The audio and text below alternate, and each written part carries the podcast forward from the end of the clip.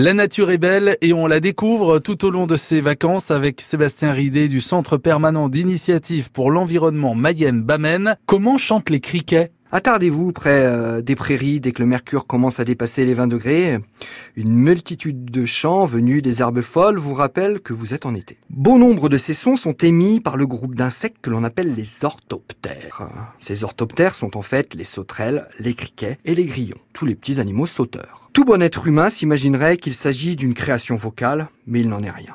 Les sauterelles frottent leurs ailes entre elles pour produire ce son. Les criquets, quant à lui, grattent ses pattes dentelées contre ses ailes. Ces techniques de stridulation font appel à d'autres organes plus près du registre du musicien que de celui du chanteur. D'ailleurs, autre anecdote, le criquet a ses tympans sur les pattes.